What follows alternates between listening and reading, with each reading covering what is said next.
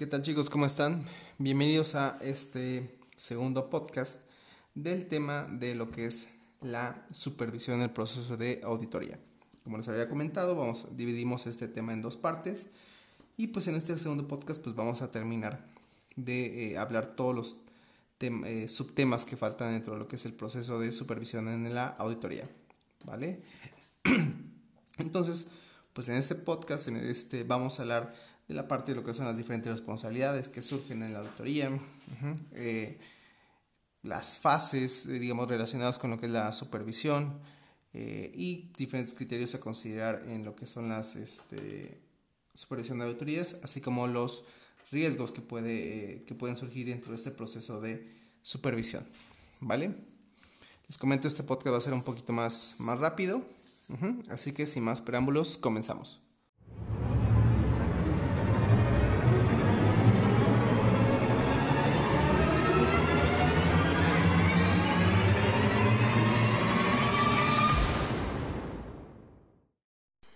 Bueno, dentro de lo que es la parte de las diferentes responsabilidades que surgen en un proceso de supervisión, lo que tenemos que mencionar principalmente es que todo debe estar sujeto a niveles de autoridad. ¿Sale?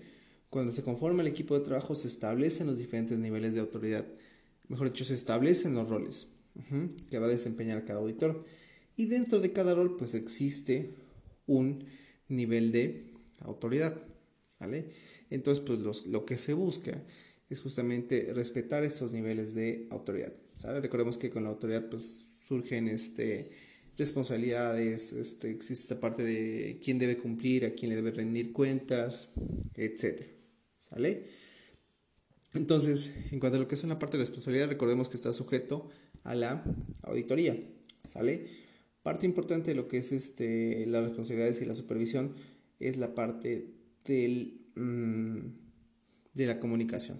¿Sale? Gran eh, parte del éxito de lo que es la supervisión recae dentro de lo que es la información. Muchas veces no se trata de que las personas no respeten este, la autoridad, sino simplemente a veces no existe una fluidez de, de, comunicación en este aspecto, ¿sale? Lo cual puede conllevar a distintas situaciones complicadas, complejas, que eh, entorpezcan el proceso de supervisión, ¿sale? Entonces, en cuanto a asignación de responsabilidades, ¿qué podemos decir? Resumiendo, cuando se establecen los roles que va a desempeñar cada persona dentro del proceso de auditoría, de igual manera se establecen los diferentes niveles jerárquicos y de autoridad. Y parte importante de lo que es este, la autoridad y la responsabilidad es la comunicación, ¿vale?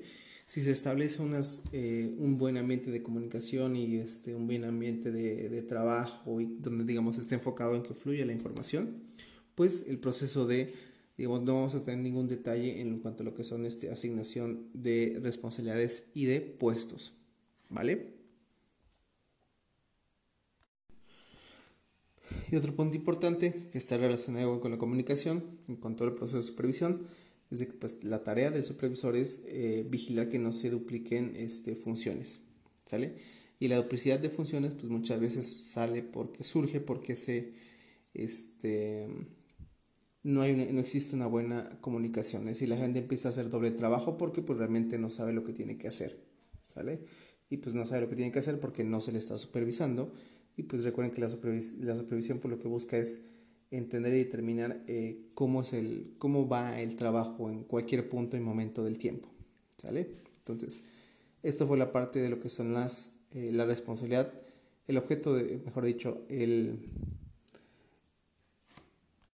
el enfoque de responsabilidad en el proceso de supervisión.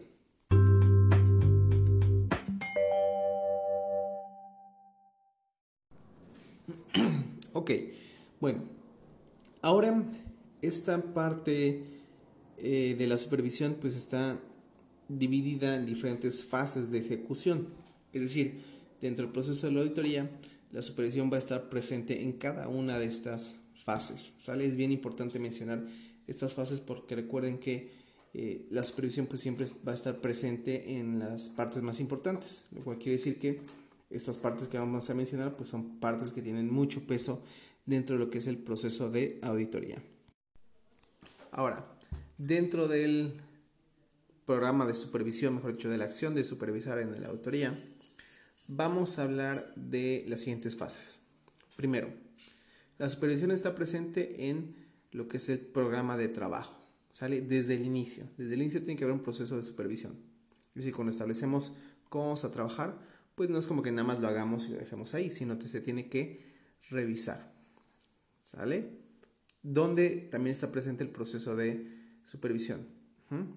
Cuando se realiza, cuando los auditores están realizando su trabajo, ¿sale? Lo que nosotros vamos a buscar siempre es una vigilancia constante del trabajo de los auditores, pero también que sea cercana, ¿sale? Cuando digo cercana, no necesariamente tiene que ser este, que estemos presentes ahí los veamos, no, sino me refiero más bien a la, este, a la parte, llamémosle, de la cercanía de la información. ¿Sale? ¿A qué me refiero? O sea, en un proceso de supervisión, pues escuchamos información de muchas partes. Y muchas veces lo que hacemos es pues dejar esta información pasar, ¿no? Esta información puede ser reportes, situaciones, hasta chismes, ¿no? Lo que tenemos que hacer es discriminar un poquito esta información que nos llega. Pero, pues de alguna manera lo que tenemos que hacer es buscar dentro de esta información y con esto generamos esta cercanía, ¿no? Si yo nada más dejo las cosas pasar, pues realmente como que las situaciones se van alejando de mí. Y eso es justamente a lo que me refiero. Para evitar que las este, situaciones se alejen de mí, pues yo justamente escucho, busco, investigo, veo, superviso para acercar a estas situaciones. Y estas situaciones pues es el trabajo del auditor. ¿Sale? Si bien, lo repito, no requiere que sea, digamos, estés como codo a codo, sino más bien que estés presente y estés al tanto de toda la información que se genera del trabajo de los auditores. ¿Vale? ¿Qué otra cosa? Digamos, otra parte importante del proceso de supervisión. La aclaración oportuna de dudas. ¿Sale? Para que, las, para que exista una aclaración oportuna de dudas, pues tenemos que estar vigilando de manera constante y cercana el trabajo de los auditores. Se fijan como que se van relacionando una con otra. Entonces, bien importante siempre estar al tanto, al tanto perdón, de aclarar oportunamente las dudas, ¿sale? Mientras más tiempo se deje arrastrar una duda, mientras más tiempo se deje arrastrar un error, pues se va a hacer cada vez más y más y más y más grande. Mientras más rápido se detecta un error, pues obviamente las consecuencias van a ser más pequeñas. Y de esto se trata la parte de aclarar oportunamente las dudas.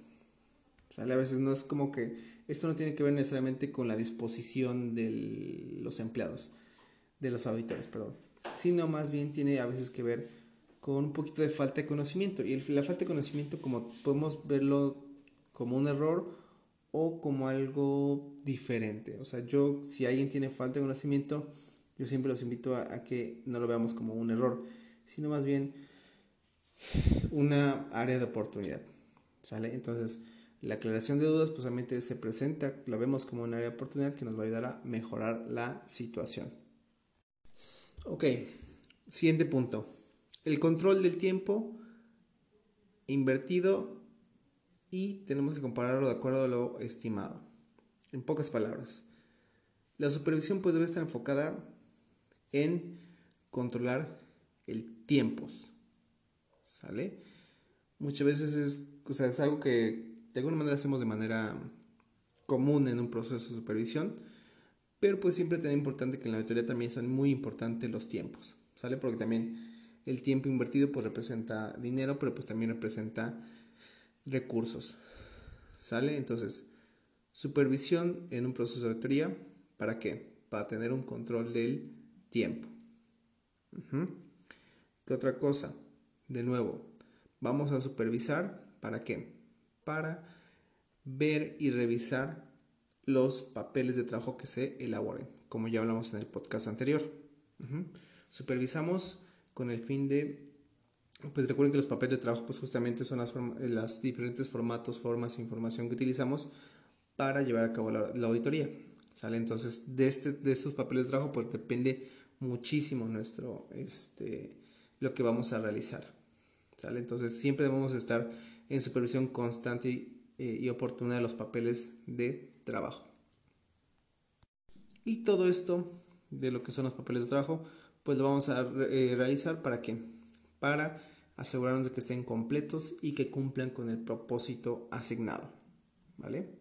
Bueno, entonces, recapitulando, digamos, el proceso de supervisión en fases de, la ejecución de auditoría, pues va a estar enfocado en que se revise el programa de trabajo, en una vigilancia constante y cercana al trabajo de los auditores, a aclarar dudas, a controlar el tiempo oportuno y a revisar los papeles de trabajo para que se realicen, eh, estén completos y cumplan con su propósito. ¿Vale?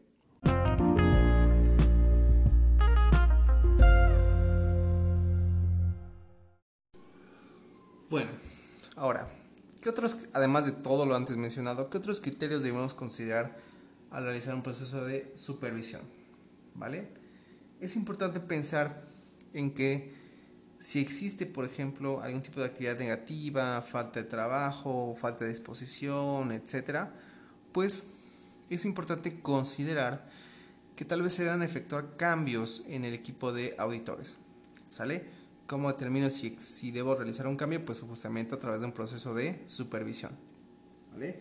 Entonces, pues es otra cosa que también se aplica a la administración. Eh, si no está funcionando algo o alguien, pues se cambia, se mueve, se quita etc. ¿Vale? Entonces, criterios a considerar en la supervisión. Primeramente, si existe algún tipo de actitud negativa, falta de trabajo, mal trabajo, etc., pues podemos considerar cambiar a algún miembro del equipo. ¿Vale? De igual manera, es siempre importante considerar la parte de monitorear constantemente el trabajo de los auditores para resolver cualquier duda y realizar aclaraciones, así como ya hemos mencionado anteriormente. ¿Vale? Y pues justamente esta revisión del trabajo eh, y las observaciones pertinentes que surjan de esta observación, eh, perdón, de esta revisión, eh, van a generar este, ajustes, ¿sale? Entonces siempre considera esta parte de estar supervisando constantemente, ver, revisar, para pues siempre encontrar este, fallas, resolver dudas, etcétera, y de nuevo ajustar. ¿Sale? Al igual que la parte, el ejemplo anterior de eh, los problemas que pueden surgir con algún miembro, pues lo que estamos haciendo es ajustando. ¿Vale? Y pues siempre un trabajo de supervisión pues debe estar enfocado a lo que son eh, las líneas, este, los objetivos, las metas específicas del proceso, ¿sale? De auditoría. Y ¿Cómo logramos todo esto? ¿Qué es lo que tenemos que también considerar? Pues que siempre estar revisando reuniones periódicas. ¿Sale? Para que para actualizar a los auditores, para buscar mejorar su desempeño, etc. ¿Vale? Eso es lo que estamos buscando de manera constante. Entonces, aspectos a considerar, celebrar reuniones periódicas no esperarnos hasta el final, no solamente al inicio del final, etc. Sino pues siempre reuniones periódicas para estar, eh, para justamente revisar y exponer las diferentes situaciones que puedan surgir durante este proceso. Ok, ¿qué otra cosa? Siempre cuando se, una, una, se celebre una reunión de trabajo, pues debe estar enfocada hacia algo. ¿sale? O sea, no solo se trata de decirle a las personas qué están haciendo mal y ya sino también cuando celebremos, y esto aplica para cualquier cosa, cuando celebremos una reunión de trabajo, pues debe tener un objetivo dicha reunión de trabajo, no solo es un chismógrafo. Sabes ah, que tú hiciste esto, bla, bla, no. Sino, ok, sucedió esto, pero vamos a hacer esto. O sea, siempre tiene que tener un objetivo, ¿vale? Entonces, estos son otros criterios a considerar en lo que es el proceso de supervisión en una auditoría. Bueno, vamos con la última parte de este podcast ya para terminar el tema vamos a hablar un poquito de los riesgos. Es decir, lo malo que podría pasar. Las situaciones desfavorables que podrían suceder en este proceso de auditoría. ¿Sale? Primer riesgo. Que los auditores tengan impedimentos que limiten o que les dificulten entender de forma clara y precisa la etapa que se supervisa. esa parte, digamos, es un riesgo completamente del lado de lo que es el auditor. Es decir, que el auditor no entiende, no comprende exactamente qué, eh, qué parte del, eh, del, proceso de que se está supervisando.